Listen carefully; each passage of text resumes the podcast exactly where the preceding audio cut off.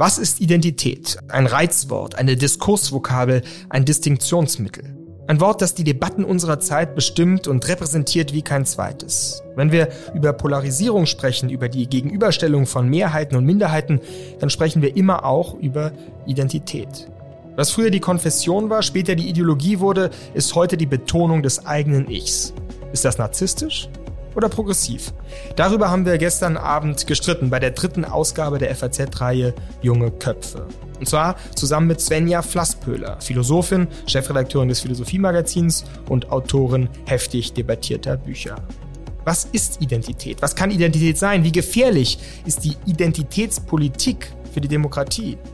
Welche Fortschritte bringt uns die Anerkennung marginalisierter Gruppen gesellschaftlich? Das war das Thema der jungen Köpfe gestern Abend. Das ist das Thema des Podcasts für Deutschland heute am Mittwoch, den 12. Januar. Mein Name ist Simon Strauß und ich freue mich, dass Sie dabei sind.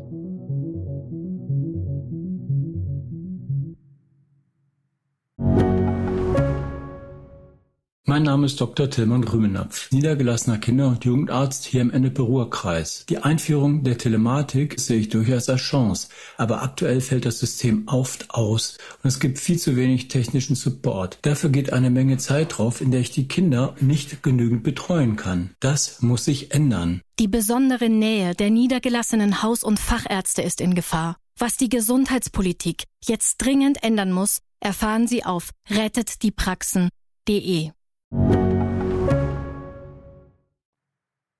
Mit mir im Studio ist jetzt wieder Helene Bubrowski, Politikredakteurin hier in Berlin und meine junge Köpfe-Partnerin. Helene, was für eine Art Debatte war das denn gestern Abend? Wie hast du sie wahrgenommen?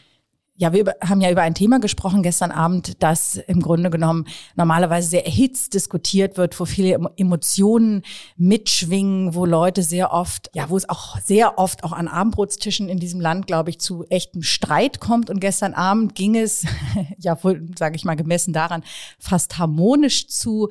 Wir haben sehr sachlich, würde ich sagen, diskutiert, sehr ausgewogen, sehr ruhig im Ton, aber es ging natürlich schon um schwierige Themen, wo es nicht leicht ist, eine Lösung zu finden, weil natürlich alle Anliegen irgendwo berechtigt sind. Und ich glaube, das Wort, das am häufigsten am Abend fiel, war Dialektik, was jetzt für eine Philosophin natürlich nicht ungewöhnlich ist. Also die Sache hat zwei Seiten. Es gibt natürlich ein sehr berechtigtes Interesse von diskriminierten Gruppen, um Anerkennung zu kämpfen. Und gleichzeitig gibt es halt einen Punkt, wo es irgendwie überzogen wird und wo dann auch die Debatte oder die Forderungen zum Problem werden. Das Thema des Abends war ja, was ist Identität? Jetzt mal ganz direkt gefragt. Hat es eine Rolle gespielt, dass es eine Frau war, die da saß und über Identität gesprochen hat? Oder würdest du sagen, das spielte eigentlich keine Rolle? Naja, doch, es spielte schon eine Rolle. Sie hat es ja auch ein paar Mal angesprochen, sie als Frau, weil Frau natürlich Frau sein ein Identitätsmerkmal ist. Also wir haben ja darüber gesprochen, was macht eigentlich Identität aus? Und da gibt es natürlich diese sehr typischen Merkmale wie Frau sein, das Alter, woher komme ich? Also zum Beispiel West-Ostdeutschland, darüber haben wir gesprochen. Und äh, die Frage des Frauseins spielt da auch eine Rolle und zwar auch in, wieder dialektisch, also in doppelter Hinsicht, dass man einerseits natürlich das Frausein auch deswegen eine Rolle spielt, weil Frauen um Anerkennung kämpfen, also zum Beispiel auf eine Quote bestehen und dabei sein wollen und gleichzeitig ja auch eine feministische Bewegung dahin geht zu sagen, wir müssen also diese ganze Geschlechterbinarität, Binarität ist eigentlich überholt.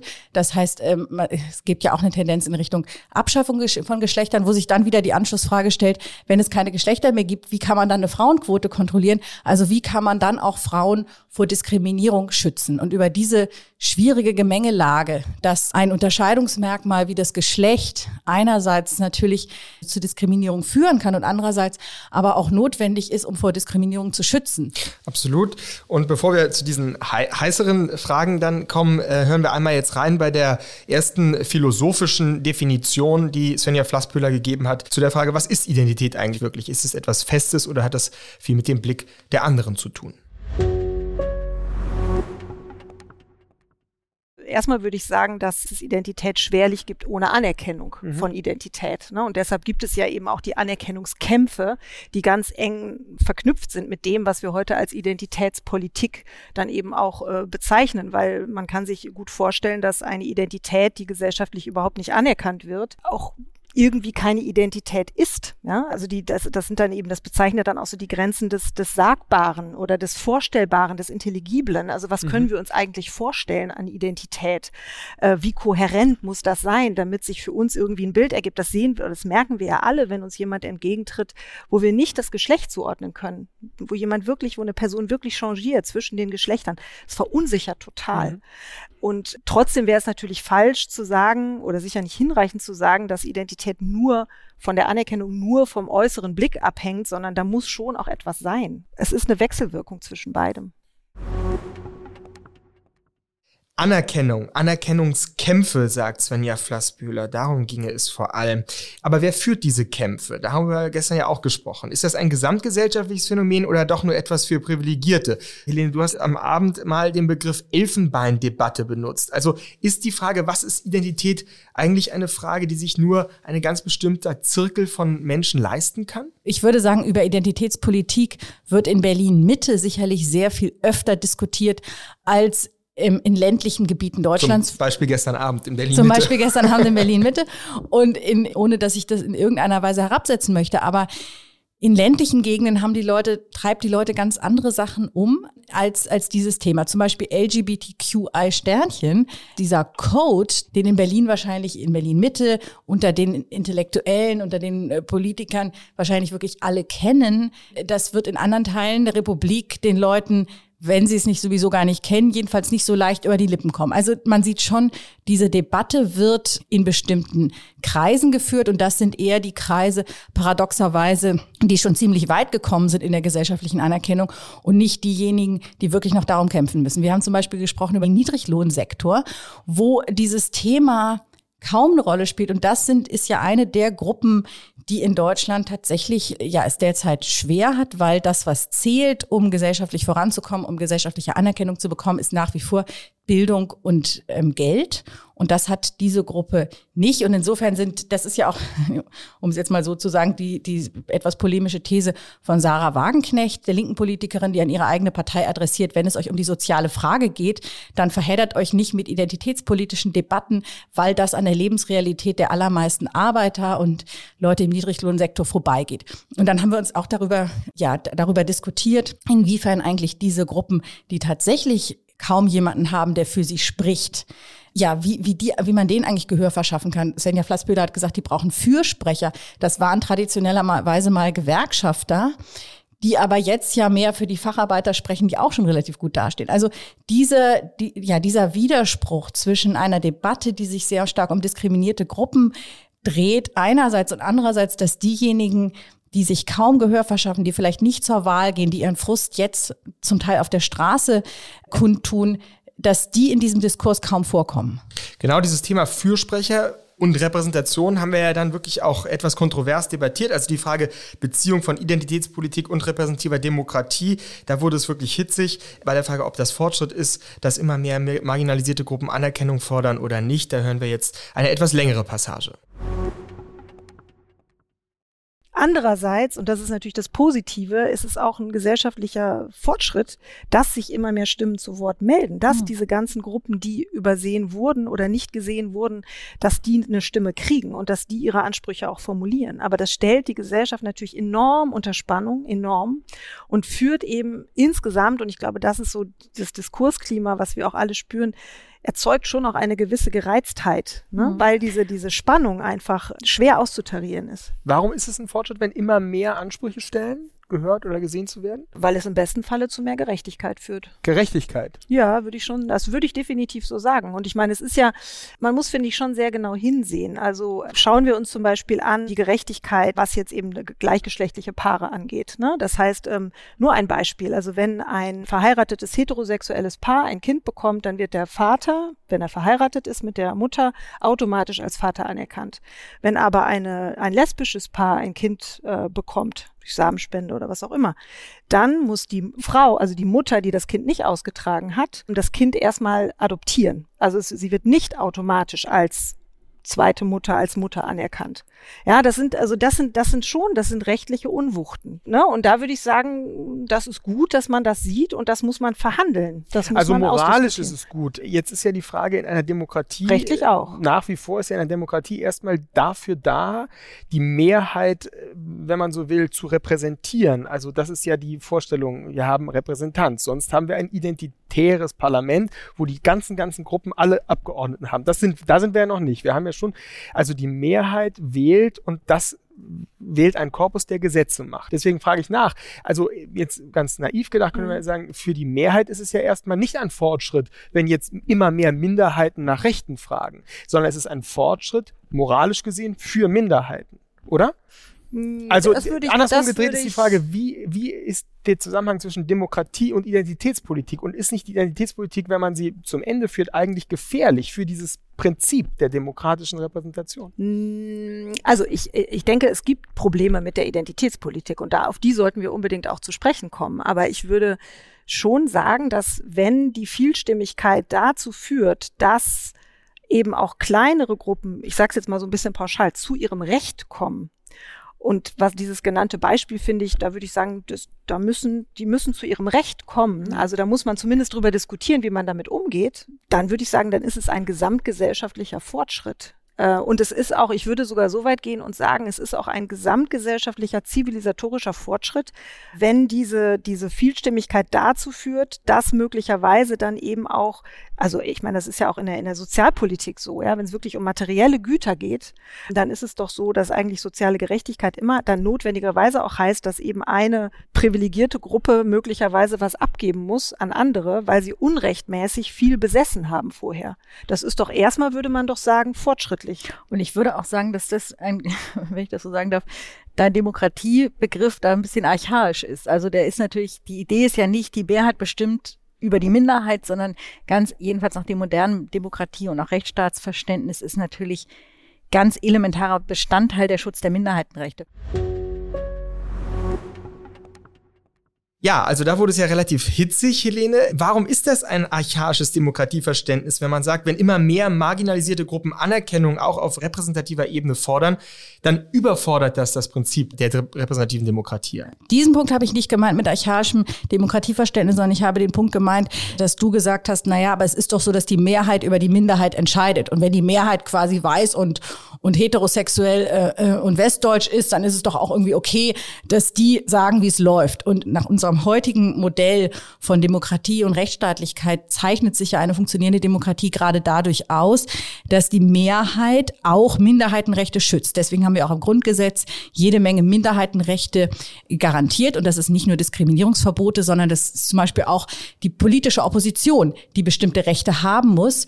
So, und trotzdem ist es natürlich richtig, dass die Debatte von, sage ich mal, Minderheiten, die sehr lautstark ihre Interessen vertreten, kann natürlich nicht dazu führen, dass man übersieht, dass es in Wahrheit eine Minderheit ist und dass es jedenfalls viele, viele andere gibt, die anders denken, wobei wir ja auch kontrovers dann diskutiert haben über überhaupt den Begriff der Minderheit. Also Svenja Flassbühler hat ja daran erinnert und damit hat sie, finde ich, recht, dass Frauen keine Minderheit sind, sondern marginalisierte Gruppen. So genau. Und auch, auch Ostdeutsche hat sie gesagt, das sind keine Minderheit. Selbst wenn es weniger sind im Gegensatz zu Westdeutschen, ist das nicht das, was klassische Minderheit meint, sondern sie hat gesagt, man muss von marginalisierten Gruppen sprechen. Kann ich nur einmal nachfragen, weil du sagst, der Schutz der Minderheiten, klar, ist ein Zeichen der, der fortschrittlichen Demokratie.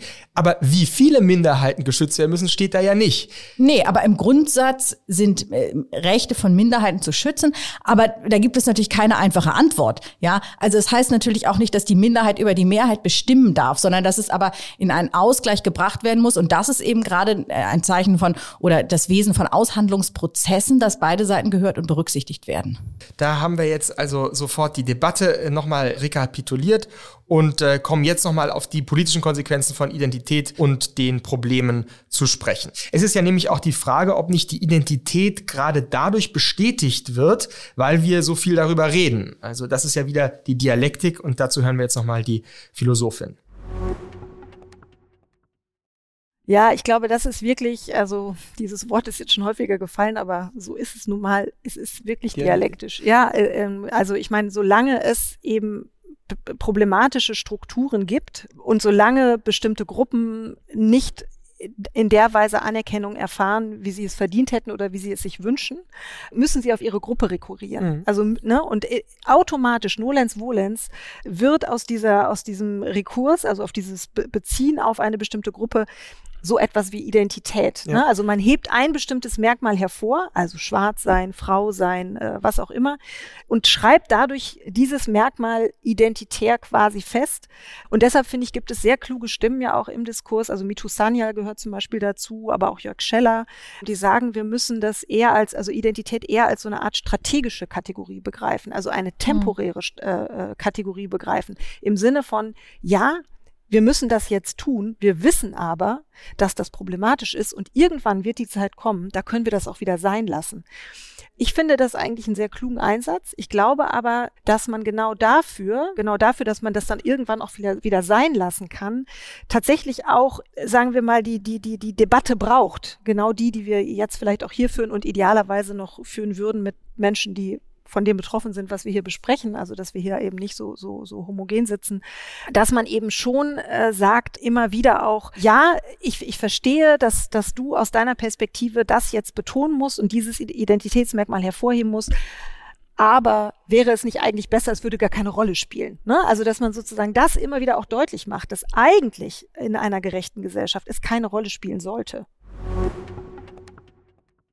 Ja, ganz interessanter Punkt hier von der Flassbüller. Nicht als strategische, temporäre Kategorie stellt sie jetzt die Identität davor. Irgendwann wird man dieses äh, Reden über Identität auch wieder sein lassen können, sagt sie. Ist das denn, das ist Helena, ihre Hoffnung. Ja, ist das denn aus deiner Sicht eine, eine Hoffnung, die realistisch ist? Naja, es ist, äh, erinnert natürlich an eine gewisse Utopie, dass wir irgendwann keine Kategorien mehr brauchen, sondern alle friedlich, diskriminierungsfrei beieinander leben. Das ist wahrscheinlich, so wie wir den Menschen und das menschliche Wesen bisher kennengelernt haben, schwerlich möglich. Trotzdem hat ihr Plädoyer natürlich was für sich, weil es diese verhärteten Fronten, die es in dieser Diskussion gibt, so etwas aufweicht, dass sie sagt, natürlich ist ist Identität derzeit eine notwendige Kategorie. Es geht ja immer noch um ja Gruppen, die eben sich erstmal selber finden oder vielleicht haben sie sich mittlerweile gefunden, aber überhaupt ihre ihre Ansprüche formulieren. So und das ist ist ja auch richtig und das hat sie ja auch zu Recht finde ich als äh, zivilisatorischen Fortschritt beschrieben und übrigens auch diese Elemente von Black is beautiful und so weiter, also dass man ehemals dass ehemals diskriminierte Gruppen oder Gay Pride oder solche Dinge, ja, also dass die jetzt auch einen Stolz entwickeln auf ihre Gruppe und trotzdem, das ist ja auch ein Aspekt, äh, den wir ja beleuchtet haben, dass natürlich, wenn es eine Gesellschaft besteht, nicht aus lauter Gruppen, die für ihre, ihre jeweiligen Einzelrechte kämpfen, sondern gerade in dieser Zeit, wo wir so viel über gesellschaftlichen Zusammenhalt sprechen, muss man natürlich auch aufpassen, dass man nicht so eine starke Zersplitterung hat, dass, so hat es Robert Habeck mal beschrieben,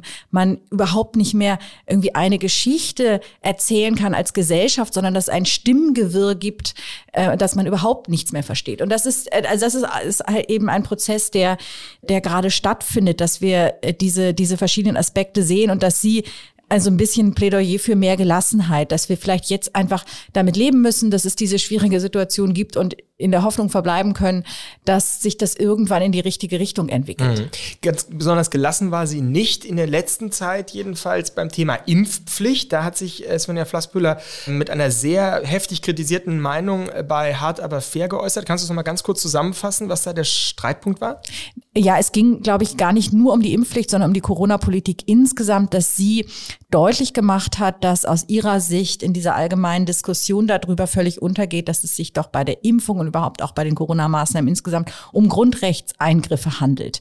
In die körperliche Unversehrtheit, aber auch in die Freiheit des Menschen, in die Rechte von Kindern und so weiter. Und sie hat das sehr stark gemacht in der Debatte und hat eben in Frage gestellt, ob die Maßnahmen, die die Bundesregierung und äh, die Landesregierung ergriffen haben, verhältnismäßig sind. Ist das ein valider Punkt, den sie da geäußert hat? Naja, sie hat, ich, ich finde das schon völlig in Ordnung. Das muss auch im demokratischen Diskurs möglich sein, Kritik zu äußern. Sie hat erlebt, was ja derzeit viele erleben, dass wenn man ähm, diese Fragen stellt, dass man sofort in die Ecke gestellt wird von Querdenkern. Sie hat es in Teilen natürlich auch, ja, waren es polemische Debatten, nicht nur von ihr, sondern auch von der anderen Seite. Und das hat sich dann zugespitzt und ist sozusagen eskaliert in Situationen. Ich glaube, wenn man sie gestern gehört hat, dann weiß man, sie ist wirklich alles andere als eine Querdenkerin, jedenfalls in dem Sinne, wie wir es jetzt äh, benutzen. Sie ist höchstens eine Querdenkerin, indem sie sich traut, auch Dinge mal anders zu denken. Und ich finde, das ist eigentlich ein wichtiger Beitrag für eine, für eine demokratische Kultur. Und sie ist da aber wirklich Opfer eines Shitstorms geworden, weil man teilweise auch Aussagen von ihr aus dem Kontext gerissen, isoliert äh, betrachtet hat. Wobei es natürlich immer auch eine Frage ist, wo äußert man sich so und ist die Talkshow hart aber fair der richtige Moment, um eine skeptische, abwägende Meinung zu diesem ganzen ja sehr, sehr heiklen Thema? Ist also schon Also Frage. das ist halt die, die ganze Frage, ist, ist das das richtige Forum gewesen, wo ich sagen muss, naja, Talkshows sind dazu da, um auch Meinungen auszutauschen und nicht nur sich gegenseitig in einer Meinung zu, be, zu bestärken. Aber es stimmt natürlich, dass sie, und das hat sie auch gestern zugegeben, in einer Zeit, in der wir wirklich in einer Krise leben, in der es um Menschenleben geht, ist es halt tatsächlich eine Frage, die man, über die man auch streiten kann. Inwiefern sind dann auch abweichende Äußerungen ähm, hilfreich? Sie hat selber gesagt, wenn man auf dem Schiff ist, das in Seenot gerät, natürlich kann man da nicht anfangen, irgendwie die Anweisung des Kapitäns in Frage zu stellen, dann geht nämlich das Schiff unter. Nur sie hat auch gesagt, wenn wir uns jetzt in den vergangenen 20 Jahren in einer Dauerkrise befinden, kann es nicht sein, dass man die Diskussion immer abwirkt mit dem Argument, wir sind jetzt in der Krise, jetzt müssen wir alle äh, uns zusammenreißen und da durch. Also auch hier wieder schwierig und durchaus auch kontrovers gewesen. Da hören wir jetzt mal ganz kurz noch rein, wie sie sich zu der Thematik positioniert.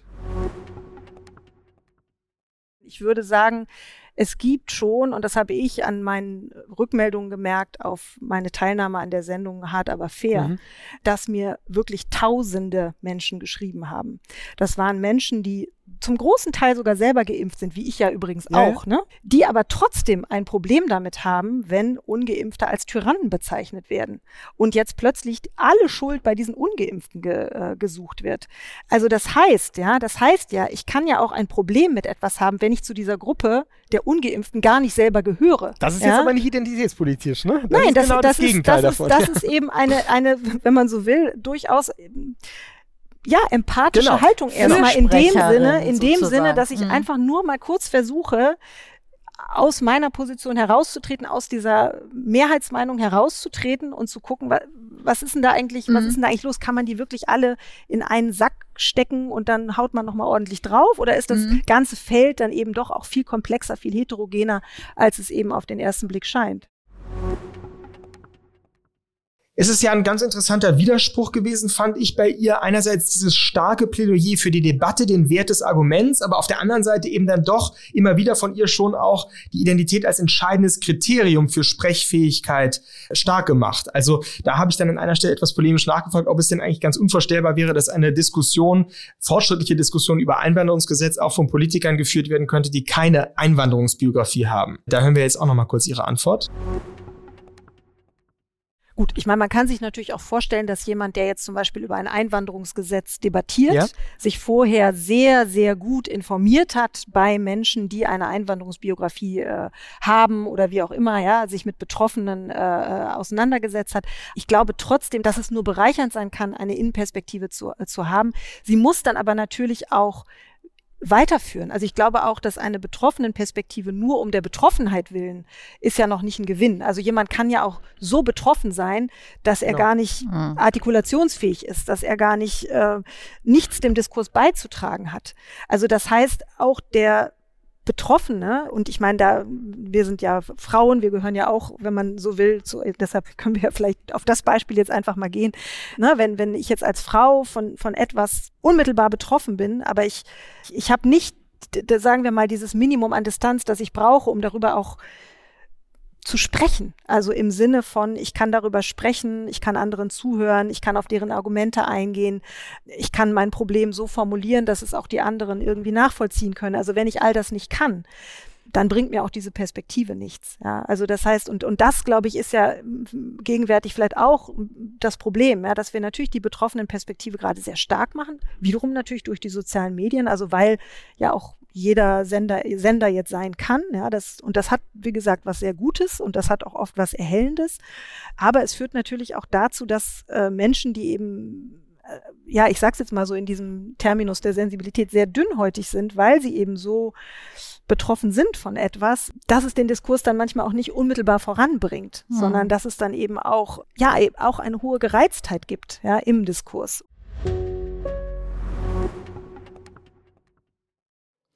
Ja, wir waren ja gestern in einem reinen Online-Format, Corona-bedingt haben wir uns getroffen. Das heißt, wir hatten nicht wie sonst Zuschauer in unserem schönen Atrium in Berlin, aber wir hatten tatsächlich sehr rege Beteiligung im Netz, weil wir äh, ja unser Video gestreamt haben und die Möglichkeit gegeben haben, Fragen zu stellen. Und da kamen diverse Fragen, über die wir auch gesprochen haben. Und eine fand ich besonders interessant, äh, nämlich ob es nicht auch eigentlich von Vorteil sei, dass man heute nicht als Mensch auf eine bestimmte Rolle, auf eine Identität beschränkt sei, sondern auch ein bisschen zwischen den Welten hin und her hergehen kann. Andreas aus Frankfurt, ist Identität nicht fluid? Im Gespräch mit den Eltern bin ich Kind, im Gespräch mit den Kindern äh, bin ich Vater. Was ich, was ich bin, mhm. definiert doch mein aktuelles Umfeld. Das ist vielleicht nochmal ein ganz mhm. interessanter mhm. Punkt, der so ein mhm. bisschen vielleicht systemtheoretisch mhm. eigentlich argumentiert. Ne? Mhm. Ja, und das ist natürlich auch interessant. Ähm, das hat, glaube ich, auch wirklich ganz viel zu tun eben mit modernen Identitäten. Ne? Dass, dass wir eben auch als moderne Identitäten ganz viele Seiten haben, die ständig angespielt sind. Also eben, wenn ich jetzt nachher nach Hause gehe zu meinen beiden Kindern und meinem Ehemann, dann bin ich jemand anderes als jetzt hier. Also mhm. dann werden ganz andere Seiten angespielt, ganz andere Merkmale treten in den Vordergrund, die hier erstmal gar nichts zu suchen haben. Also und das, glaube ich, ist wirklich kennzeichnend für uns heute, weil das natürlich alles früher viel eindimensionaler war. Also mhm. man gerade, glaube ich, an der weiblichen Existenz kann man das sehr gut festmachen. Ja, das war man Mutter, da war man Hausfrau und that's it. Ja, heute müssen wir ständig in neue Kontexte, in neue Rollen reinspringen dass das vielleicht ein Kennzeichen der modernen Gesellschaft sein könnte, dass man sich eben in verschiedenen Identitäten wahrnimmt, dass man sie sogar genießt, dass man das feiert, ein anderer zu sein. Das war dann auch in einer gewissen Weise das schöne Schlusswort von Svenja Flasspöhler das, worum es eigentlich geht, ist eben die Festigung der eigenen Identität, dadurch, dass man sich von anderen Meinungen abgrenzt, dass man sich in der eigenen Gruppe rückversichert und so weiter. Es geht ständig auch da um Identität und zwar um eine ganz klare Identität. Und ich glaube, das ist, das ist vielleicht nochmal ein interessanter Gedanke. Also diese Frage, wie offen und wie geschlossen muss eigentlich Identität sein? Damit sie sich nicht selbst zerstört. Also sie kann sicherlich nicht unendlich offen sein, weil dann gäbe es sie auch nicht mehr, dann würde auch der Begriff von Identität überhaupt keinen Sinn mehr machen. Aber sie kann eben auch nicht total geschlossen sein, weil sie dann überhaupt keine, keinen Austausch mehr hat mit, mit der Außenwelt und im Grunde tot ist. Also es ist eigentlich die total geschlossene Identität ist eigentlich eine tote.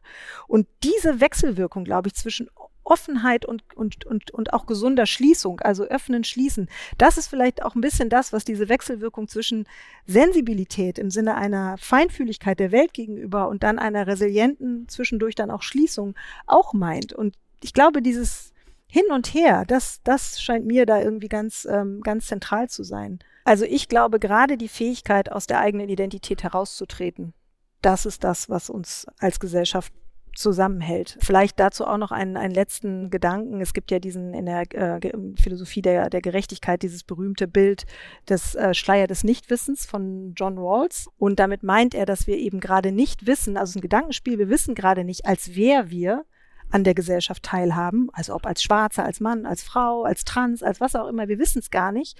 Und dieser Schleier des Nichtwissens bringt uns dazu, die Gerechtigkeitsperspektive einzunehmen, weil wir eben gerade nicht für uns sprechen aus unserer Perspektive, sondern wir nehmen imaginär ganz viele Perspektiven ein. Und ich glaube, dieses imaginäre Spiel des Aus sich heraustretens, das ist das, was eine Gesellschaft voranbringt und nicht das irgendwie sich ständig zurückbeziehen auf die eigene Gruppe und die eigene Identität.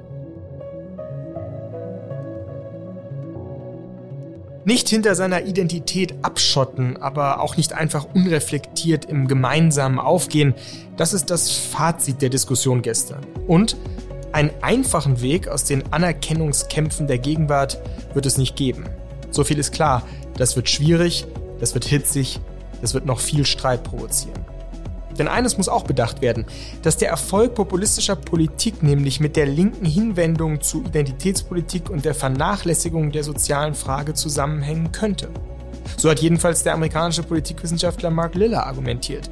Wer über Gesellschaft nur noch als Ansammlung von Minderheiten spreche, befeuere eine narzisstische Opfermentalität, die sich nur noch für die eigenen Lebensumstände interessiert. Das ist die Gefahr, dass wir den Anspruch, über unsere Gesellschaft als Ganzes zu sprechen, aus lauter Sorge um die Anerkennung von Minderheiten aufgeben. Was ist Identität? Das ist immer auch eine Frage danach, wie definiert sich eine Gesellschaft, wie viele Unterschiede lässt sie zu, wie viel Gemeinsamkeit kann sie schaffen. Flassbühlers Aufruf zu mehr Gelassenheit sollte man bei all dem natürlich mitbedenken. Das war der Podcast für Deutschland. Heute am Mittwoch, den 12. Januar. Mein Name ist Simon Strauß und ich danke Ihnen, dass Sie dabei waren.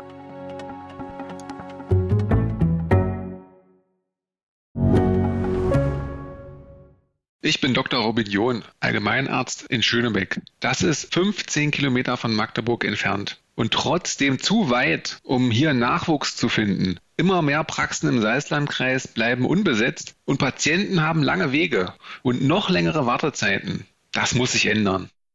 Die besondere Nähe der niedergelassenen Haus- und Fachärzte ist in Gefahr. Was die Gesundheitspolitik jetzt dringend ändern muss, erfahren Sie auf rettetdiepraxen.de. you.